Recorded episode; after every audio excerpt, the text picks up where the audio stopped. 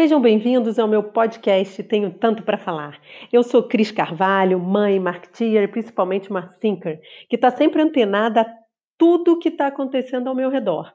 Amo fazer exercícios e tomar um vinhozinho com famílias e amigos. Afinal, ninguém é de ferro, né? Bom, esse aqui é um espaço para a gente trocar ideias, para falar de criatividade e para bater um papo sobre tudo que está acontecendo no mundo. Aqui não há amarras, a gente pode falar sobre tudo. Vamos nessa comigo?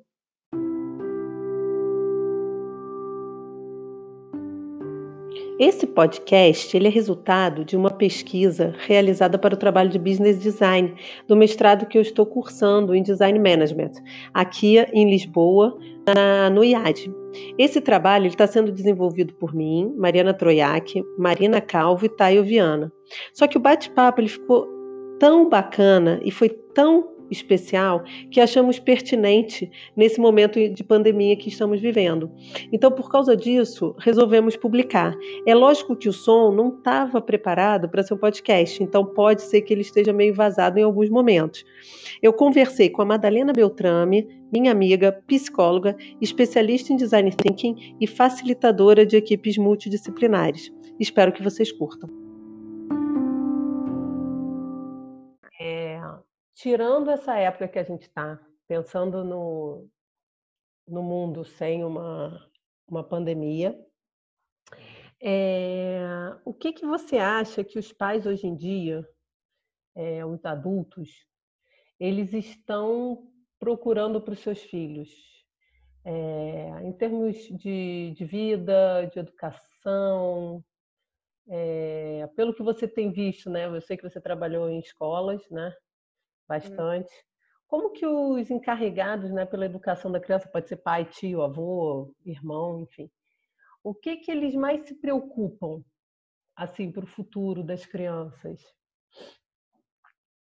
Bom, é, eu acho que a ideia de pais e crianças tudo muito genérico, né? Eu acho que tem diferentes pais é, e diferentes crianças, né? Tem primeiro uma divisão e eu fiquei até pensando um pouco sobre isso, que não se constitui mais por classe social. Então, você tem pessoas da alta sociedade com um grau de sensibilidade, talvez às vezes menos avançado do que uma empregada doméstica. Então, eu, eu já classifico em classes emocionais. Então, você tem pais atentos, você tem pais inseguros e você tem pais terceirizadores. É, então, eu acho que é, os atentos e os inseguros conversam bastante. E os inseguros, às vezes, parecem que são atentos, né? Só que, na verdade, eles são inseguros. E é uma questão muito mais pessoal da própria infância, da história que ele tem com ele mesmo, e que não tem nada a si. E aí começa uma série de problemas de projeção bem complexos, versus o pai atento. Né? O pai atento é, é um cara que, de alguma maneira, já entendeu que aquele ser que ele colocou no mundo é uma extensão dele, mas também é para o mundo. Né? Esse é o, é o modelo de pai que chega para mim no consultório. Né? Acho que o pai que chega para mim no consultório é um pai que entende que o filho precisa de um desenvolvimento Y e não está na alçada dele, por isso ele procura, procura um profissional. O pai inseguro que chega para mim no consultório, normalmente é o pai que eu tenho que falar o seu filho não tem nada e o problema é você. e que é, o, que é a parte mais difícil, assim, que às vezes esses pais se revertem como os meus clientes e eu atendo um monte de adultos que vieram para mim por conta dos filhos. Então, é, você vê isso nas primeiras falas, né? Ah, mas o, o fulaninho não, não, não me respeita do jeito X. Bom, mas o que, que é respeito? O que é isso que você está querendo que ele faça? Por que, que você quer que ele faça isso desse jeito? Ah, mas ele faz com todo mundo, mas não faz comigo. Então, o que, que na sua relação com ele especificamente está né, tá acontecendo? Então, todos esses detalhes da relação, acho que diferenciam os pais pra caramba. Né? E tem esses outros pais que, que são mais sensíveis, né? Que não tem nada a ver com classe social, que foi um grande aprendizado, trabalhando tanto tempo com a comunidade, que é a pessoa que acho que talvez na evolução humana esteja num lugar diferente, né? Que ela consegue entender a diferença de um comportamento hiperativo para um comportamento infantil natural, de uma criança curiosa, consegue reparar o impacto de um divórcio, o impacto de uma situação uh, maior no comportamento da criança. Então, ai, o fulaninho não dorme há dois dias. O que, que aconteceu? Pô, o que aconteceu? Que ele foi na praia, tomou um caixote, não sei o quê. Ah, então tudo bem, né? Porque ele está tentando elaborar essa situação que foi super chata, né? Não é porque o adulto se recompõe em cinco minutos da vergonha de um caixote, que a criança tem esse mesmo tempo. E às vezes um adulto o resto da vida nunca mais entra na água e ninguém sabe. Mas a diferença é que a criança ela não tem esse compromisso com esconder como o adulto tem, né? Então há diferença muito. Mas bom, só contextualizando esses três pais, eu acho que para começo de conversa a gente falar de que pai que a gente quer falar, né? É, eu acho que esse pai inseguro, ele acaba tendo um comportamento social é, muito associado à produtividade, né? Então é o tal do vestibulinho, é o pai clássico do vestibulinho. Então, é, essa lógica, né, de criança meio salsicha, assim, no sentido de que bota na melhor escola, bota no melhor futebol, bota nos tudo, e aí no final das contas ela vai sair lá do outro lado, top one. Isso. O que, que, é esse salsicha? Ai, é como se você pudesse embutir tudo numa coisa, envelopar e sair do outro lado, entendeu? Eu acho que Bom, salsicha não é uma boa expressão, mas. Não, mas eu entendi. Seria mais ou menos uma linha de produção. Exatamente. Hoje, o que você tem na classe média brasileira, especificamente no Rio de Janeiro, que é o lugar que eu acompanho, é uma linha de produção. Então, o que você tem de diagnóstico de hiperatividade, o que você tem de medicação na escola, o que você tem de implantação de disciplina, o que você tem dessa linearidade do que deve ser o comportamento geral, é uma linha de produção. Não, é, é só para eu entender exatamente esse conceito. É, na verdade, principalmente no Rio de Janeiro, vamos pensar no Rio de Janeiro, é, tem um padrão a ser seguido pela classe média dentro desse grupo que você falou de pais né, inseguros, que eles visam um profissional produtivo. Na verdade, eles estão vendo só a vida profissional do filho. Que eles acham que eles acham que vai existir isso no futuro, né? Que na verdade a gente Exatamente. que tá, é, se a gente olha um pouquinho o futuro, não tem nada a ver com isso que eles estão passando, enfim. Mas então esse é o pai que você está falando que meio que seguro, inseguro. Ele prefere fazer inseguro. o que ele já sabe que funciona, né? Exatamente. Ele quer repetir, mesmo que a fórmula seja falida, para que ele se sinta seguro, ele faz esse movimento, ele matricula o filho num colégio é, orientado para o vestibular. E orientado para o vestibular, a gente está falando a partir de sete anos. Eu sei. Eu sei. Infelizmente, você sabe muito bem o que é isso. E aí eu tenho crianças de 12, 13 com quadro de estresse, com queda de cabelo, com psoríase, né? E aí você dá dois passos atrás, que é o básico de rever a rotina da criança, a criança parece um executivo internacional. Quarentena, nessa quarentena, está todo mundo vendo o poder criativo do tédio. É um artigo bem legal que eu posso te mandar. Um, se a criança mostra resultado, né, fica todo mundo feliz. Só que o mostrar resultado é, é uma lógica do humano. A gente sabe fazer as coisas. Né? Se você não tem um déficit cognitivo, você vai treinar, você vai conseguir. Agora, as outras coisas que são na ordem da alma, da sensibilidade, da percepção, da valorização da sensação, dessa conexão entre o que você sente, o que você pensa, como você age, essa tríade corpo, mente e alma, ela é completamente ignorada. Ela é completamente ignorada. E aí lá na frente, quando você chega no mercado de trabalho, você precisa exatamente dessa habilidade. Você vai sentar numa reunião com uma pessoa na sua frente, e se você não perceber se a pessoa está confortável ou está desconfortável, se o seu tom, se a sua postura, se tá bom. Se você não tiver esse contrato ali, você não resolve nada. Você vai ficar sempre naquele meio termo na empresa, que é um cara que nunca vai chegar numa gerência, que nunca vai chegar numa diretoria, porque, não tem a soft skill. E aonde que desenvolve a tal da soft skill? Né? Exatamente na primeira infância. Né? Só que esse lugar pré-verbal, sensorial, de integridade de corpo, de noção de força, a idade da vontade com três anos. A criança começa a desenvolver essa musculatura do braço e da perna que ela anda assim, meio que parece que ela vai cair. Isso é a força de potência que o Nietzsche tanto fala.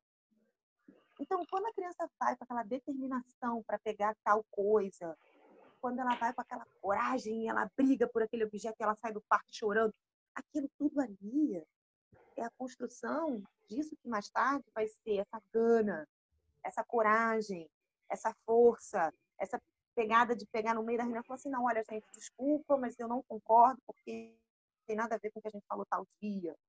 Esses traços de personalidade que depois vão ser exigidos no mercado de trabalho, eles ficam totalmente desassociados de uma coisa a outra e atrofiados, porque você tem um monte de criança que não teve experimentação com diferentes materiais, não teve autonomia de ir e vir. Então a criança começa a andar um pouquinho, não, não, calma aí, calma aí, segura ali, vai cair, vai bater, vai morrer, vai não sei o que lá. E toda essa dinâmica do pai inseguro, é, de alguma maneira, fica transferida para a criança. Então, esse meio termo entre o mimar e o abandono é uma fórmula que ninguém tem, nunca vai ter. Ninguém, né? assim, tá falando de ser humano, não é receita de bolo. Se você erra um pouquinho no açúcar ou na farinha, dá uma identidade. Ah, é mais soladinho, é mais docinho. Não, entendeu? Cada um é um. Mesmo que você siga toda a cartilha, vai dar merda, porque. Porque é o ser humano.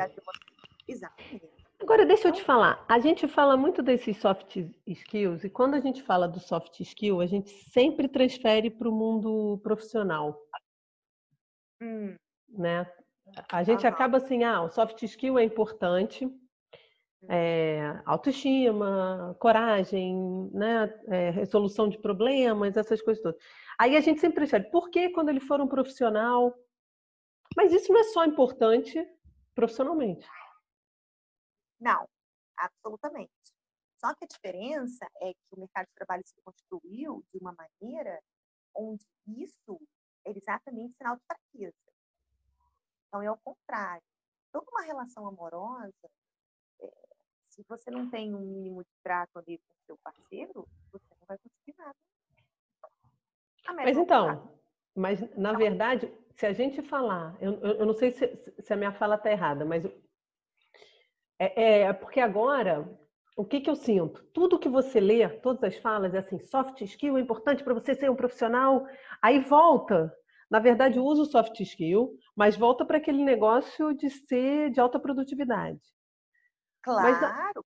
Mas, mas é na verdade, mas assim, o soft skill é importante para você ter uma formação holística.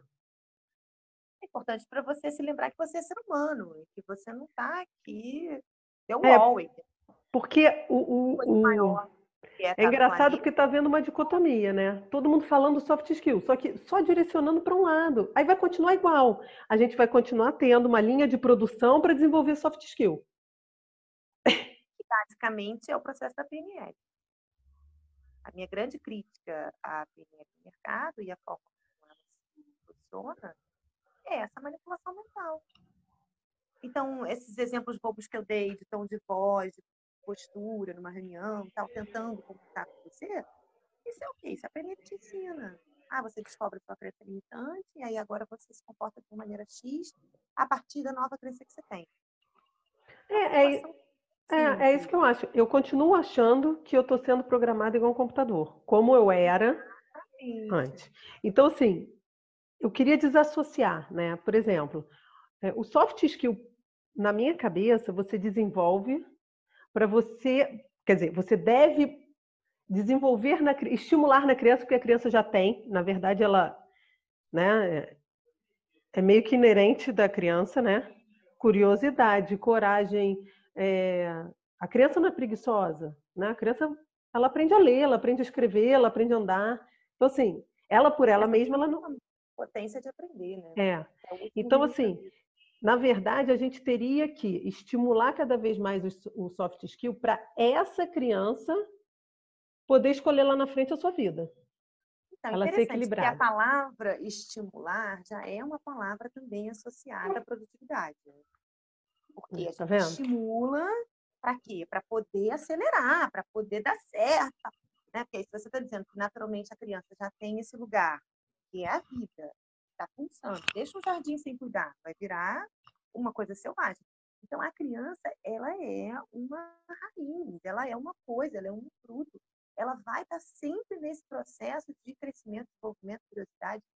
Então, se você der um passo atrás, estimular menos, criar um ambiente adequado, ou seja, seguro, interessante em textura, interessante em cores, em formas. Mas ele vai ser adequado aqui, entendeu? É, eu sei que a gente está na semântica, mas isso é importante. Ambiente adequado, não ao estímulo, adequado ao desenvolvimento? Exatamente, exatamente. Porque quando você.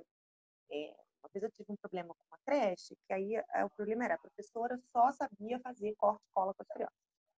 Aí vamos lá, vamos fazer uma reunião e tal, a professora trabalha há 20 anos na creche. Ah, mas ela só faz corte e cola. Qual o problema de fazer corte e cola? É o trabalho dela, né?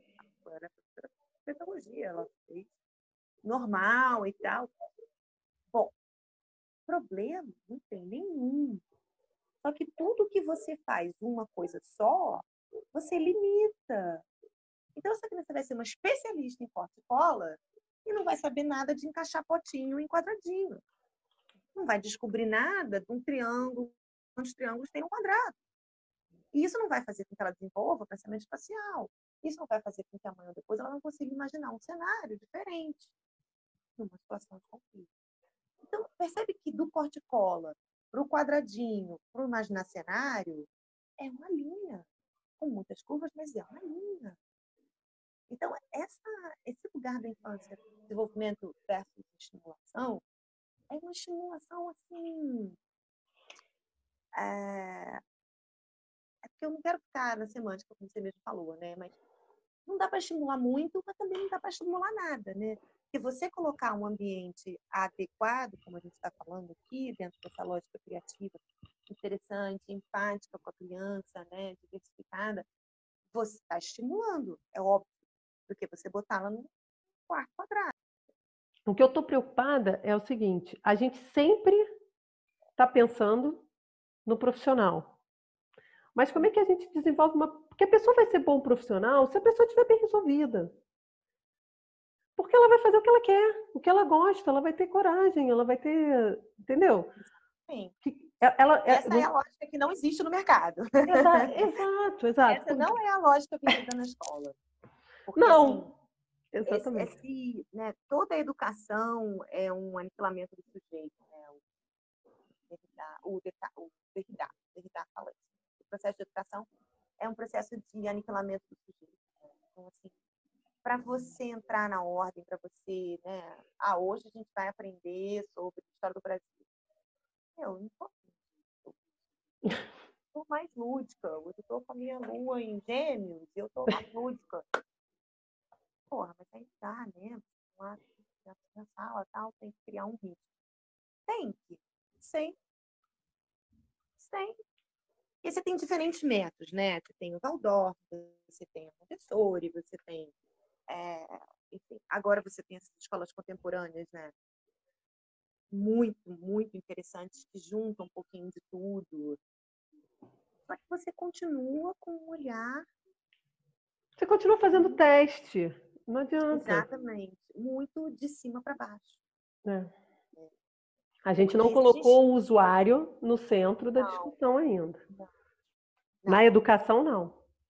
É, nessa creche que eu trabalhei, no Vidigal, eu trabalhei lá um ano e meio, né? Eu desenvolvi um trabalho com as professoras de sensibilização, né? De percepção de respostas do sistema nervoso e quando que ela tem que agir e quando que não. Quando que, na verdade, o que está acontecendo aqui naquela cena é uma completude de uma resposta do sistema nervoso autônomo.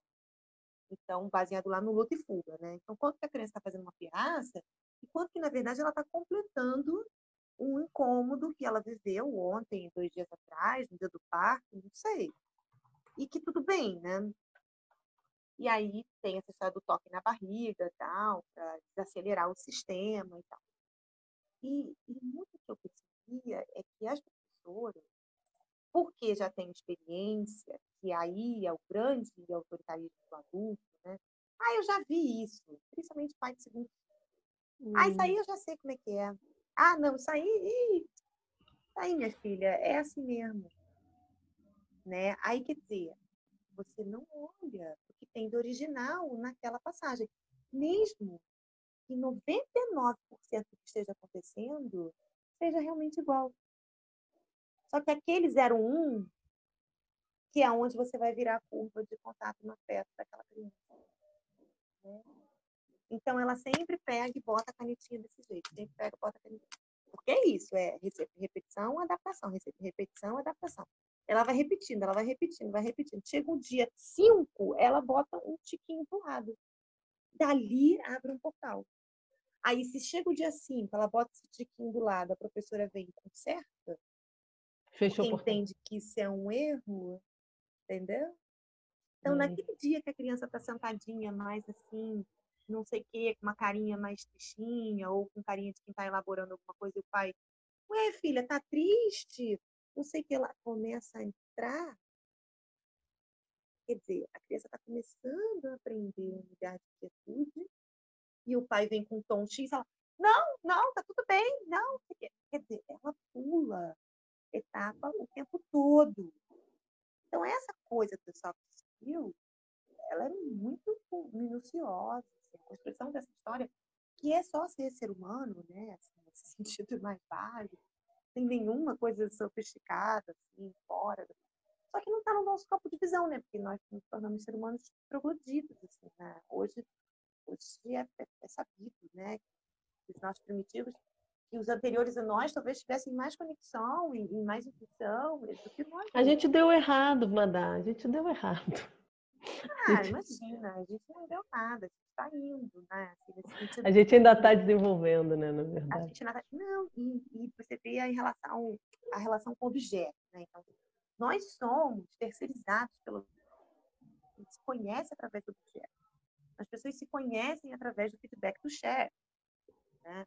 As pessoas se conhecem porque elas usam a roupa tal, da moda tal, e isso os dados agora estão trazendo essa informação, né? Pô, o meu aplicativo conhece, me conhece melhor que eu.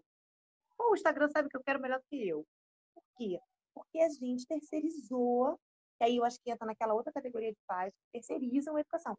E terceirizou a responsabilidade, ou seja, responder à habilidade de ser um humano, né? Então, a pior é você não ser. Aí, se você vai ser humano, desumano, ou sei lá o quê, é uma escolha ao longo da vida. E essa escolha, ela é totalmente inconsciente. Inconsciente, ele é, ele é uma força da natureza, ele é uma, ele é uma dinâmica que ele atravessa você. Né? Então, assim, um cara que é artista, um cara que é músico, um cara que é um advogado muito determinado, ou até um terapeuta, não necessariamente aquilo ali foi uma escolha. Aquilo ali é uma força que te atravessa, é uma potência. Então, esse lugar de potência, de realizar potência no mundo, que agora está super badalada com essa ideia de propósito, todo mundo aí fazendo 500 workshops para chegar no propósito do XPTO e tal. É isso, assim, isso, não é uma escolha. O que você vai ser quando crescer, isso é uma coisa que deveria ser uma escuta dessa coisa original, única, exclusiva que cada um é. Eu estava vendo o, o Freud no Netflix, e que tá muito engraçadinho, né? Porque tá falando sobre esse ocultismo, né? Tá falando sobre essas forças do inconsciente antes mesmo de qualquer constituição de psicanálise. Né? Eu voltei para ler um Jung e tal, e como que a espiritualidade, a religião, e todos esses mecanismos de controle da sociedade foram em cima disso, né? Que é essa tal força de potência. E todo mundo que tem um pouco mais disponível essa força, é, automaticamente banida pela sociedade. Então, a gente vive uma briga entre o bem e o mal muito clara. Né? Então, o sujeito que é original, potente, único, ele é o vilão da história. Ele, ele não contribui para essa sociedade uniforme, normal, fordista e tal. Então, é esse jogo que a gente está lidando. E aí agora, porque a gente já descobriu que essa sociedade McDonald's não vai chegar muito além disso, que a gente já chegou no topo disso, e o topo disso é o cair, né? Esse monte de doenças de trabalho, estão falando se resgatar o humano. E aí, então vamos fazer propósito, então vamos achar o que você veio fazer aqui nesse planeta e tal. Só planeta esse que já se encontra destruído. Então você começa a construir em cima de uma base de culpa. Aí vem todo o desenvolvimento da sustentabilidade, do público verde e tal. Né?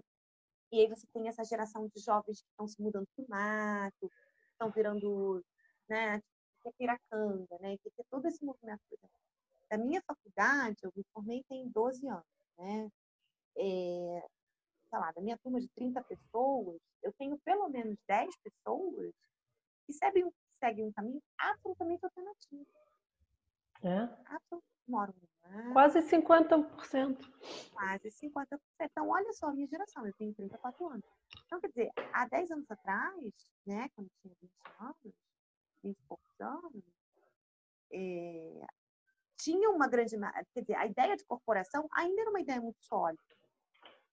Mas eu, por exemplo, nunca consegui ser, porque até então, você, como um produto da corporação, nunca achou que a corporação era corporação, né? Não, meu propósito era ser corporativo. Exatamente. É, mas aí, voltando um pouquinho na, no, no, no encarregado aí, né? É, vamos pensar no encarregado que está preocupado com o filho, né? A gente tem três aqui, né? O, o atencioso, o que terceiriza e o que, o que é inseguro. É... é o, o, que terceiriza e o inseguro conversam bastante, né? Porque assim, o inseguro quer segurança. Então, uma escola que pega o seu filho de 7 às 7 e promete que ele vai ser o número um no vestibular, passa ou não passa segurança, né? Então, ele vai e compra esse discurso. Matricula o filho lá. É, ele compra esse discurso. Agora, também, se tiver algum discurso falando de soft skill, que é a grande coisa para o profissional do futuro, ele vai e vai colocar mais uma hora a criança para estudar. Exatamente. Né? Então, ele, ele Aí, vai sábado de manhã, Exatamente. Vai fazer Kumon, depois do Kumon, e depois do Kumon vai para o soft skill, ou seja, vai brigar, né? Porque é Kumon e soft skill. Aí você, a criança fica doida. Exatamente. Agora, é, a gente vê que né, o, o grande exemplo aí de educação da Finlândia, é, que eles têm essa educação um pouco mais é, aberta, veio top-down, veio do governo. Uhum. Se você parar para pensar também em países aqui, como eu estou, Portugal, Espanha, que, é, Brasil, que é tudo muito tradicional ainda, tem um ou outro que é que tenta ser diferente, mas que às vezes existe até um preconceito e as pessoas não sabem aonde vai dar, se isso realmente vai fazer sentido. É... Que é medo, né? Essa que é o medo. Não, é. Linha.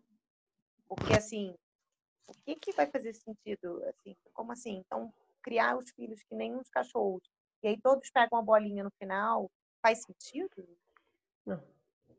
Né? Então, por exemplo, aí em Portugal tem a Escola da Ponte, né? Que é, é. maravilhosa, né? Tem várias palestras do do. É, a, a, da Ponte é a, é a, grande é a grande referência. A do Mateus já é nova, dentro já é um, um exemplo de, de é, escola nova dentro do, mas aí é dentro do regime público, que é já tenta colocar umas é, umas iniciativas assim diferentes. A escola é toda de cor, enfim, tem, tem algumas. Mas ainda é muito tradicional, né? Então, assim, você, o, o ensino geral, aqui tem as provas como se fosse o Enem, igualzinho, não tem diferença nenhuma. Uhum. E, e aqui em Portugal, e, e aqui em Portugal as pessoas são muito tradicionais, né? É, então, assim, esses pais que são atenciosos, né? Que são os mais preocupados, que são os mais sensíveis, como que eles andam nesse nesse nessa dualidade, né? É, bom, são os meus Como favoritos. você entende, né? É, são pessoas que chegam para mim no consultório. São os seus é, o quê? Que você falou? Meus favoritos, né? Ah. Sim. Horrível falar isso, né? Porque eu não deveria ter favoritismo, mas eu tenho, porque é uma categoria humana diferente, assim, né? São pessoas que chegam para mim no consultório e falam: olha, eu preciso ser uma pessoa melhor porque hoje eu tenho um filho. E então eu já entendi que eu não posso trabalhar no modo operante que eu trabalhava. Que eu tenho uma pessoa que vai, né, de alguma maneira, se apropriar do meu comportamento para se espelhar. Pô, meio caminho andado, né? Então você começa um trabalho de autoconhecimento com uma pessoa dessas, ela começa a se tocar dessas coisas que a educação toda já mapeou, né? Desse óbvio, que é, ah, meu filho no dia 3 moveu a caneta para a esquerda. E eu fiquei bem vendo o que ia dar aquilo. Então, essa pausa para ficar curioso diante da realidade, que é uma atitude, né? Que é uma, é uma lógica de quem de quem consegue reconhecer o lugar do observador interno, né, de práticas mais meditativas, que não que necessariamente meditam, né, que significa pessoas que percebem que são a presença, que são um corpo e que o outro também é, né? Porque a diferença entre você meditar e não meditar é você não perceber que o outro é alguma coisa e aí você atropela a porra toda. Então, só de você perceber que você é um, o outro é o outro, e entre você e o outro tem um tal de space in between, que é um conceito na dança muito legal, e isso aí já é meio caminho andado.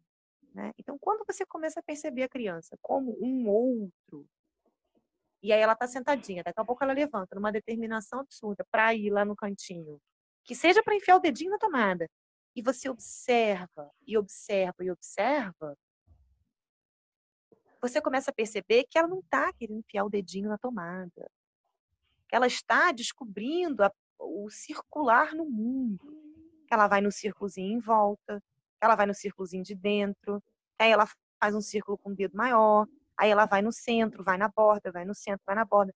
Então, se a partir disso você traz ela para um estímulo de, de círculo, centro e borda, que seja com uma latinha de leite, que seja com um dedinho, com tecido, com qualquer coisa, você já tirou a sua criança do dedo na tomada. Mas aí o que você faz? Você não observa que a tomada é redonda. Você observa que a tomada é um lugar de eletricidade, só que você vai ficar o dedo, ela vai morrer. Aí pronto. Acabou. Né? Então, toda a noção do que estava nascendo ali naquele ser já né? é andar na floresta e matar formiga. É o tempo todo. Né? Você vai pisando e você vai matando. Você vai pisando e vai matando. Então, a cada atitude que você tem em cima da criança, você está matando uma potência dela descobrir o mundo. E aí, isso é tão óbvio quanto, sei lá, a água é transparente. Quando o pai começa a sacar isso, ele muda todo o história, né? Então, esses pais que vão, ah, meu filho pode ir no show, pode ir no show, mas aí bota um headphone na orelha da criança, né? Ah, você não sai? Não, não sai, eu tenho um filho pequeno, meu filho dorme às nove, é, tá bom, a gente dorme às nove, né? Ou muda a alimentação. Ah, eu como menos carne, porque eu vejo que meu filho fica muito agitado. E sem sacrifício. Que é aí que entra esse lugar da conexão. Eu não estou fazendo isso porque a nutricionista da moda falou para mim que é importante, ou porque eu quero chegar no lugar tal, então o meu gol é esse, então o meu passo a passo é esse. Não. Aí entra uma coisa natural da conexão humana. Então, conforme você vai desacelerando, porque eu estou escutando mais nessa quarentena que eu estou atendendo online, né? É isso. As pessoas falam assim, nossa, você sabe que eu nem acho que eu sou tão ansiosa como eu era? Você sabe que eu não tenho tanta necessidade de comprar como eu tinha? Claro, você desacelerou. Tá entendendo? Você desacelerou, você saiu do, da, da zona de estimulação, então você não está andando na rua, você não está né, recebendo milhões de informações que você tinha e tal. Então, assim, o nível de manipulação está tá menor. Né? Não, não vou entrar no, no, no, meu sentimento, porque não tem nada a ver aqui, mas. a gente continua depois. É, mas assim, esse negócio que a estimulação está menor depende. Aí, mas aí é um, uma visão minha que depois. Não, claro, todo online, enfim. É, mas enfim. mais, não tem é. regra. Não, e aí que coisa... você vê, que é interessante também a gente levantar essa bola, porque assim, aí que você vê como que, que o objeto e a terceirização dessa nossa realidade fica danificada. Tira o escritório, tira a mesa, tira aquele relógio, tira o hora do almoço, tira tudo isso. O que, que sobra? Sobra esse monte de gente. Uma vida tão boa, tão fluida. Não. Porque você está adaptada. Porque não, mas é porque eu já vinha, né? Também, eu já vinha. Eu, eu, não tive um choque, né? Quem está no home office está trabalhando muito mais. Muito mais. Gente, mas isso eu sempre falei no trabalho. Quando eu ia para casa, eu trabalhava, tirava o dia para trabalhar de casa, eu trabalhava muito mais. Muito mais. Você trabalha mais. Até porque é fluido. Até porque é, é fluido. O horário é fluido, as coisas. Então você está vendo televisão, você está conversando, mas você está trabalhando, né? Está aqui em frente ao computador. Enfim. Bom, olha só, a gente já está aqui uma hora.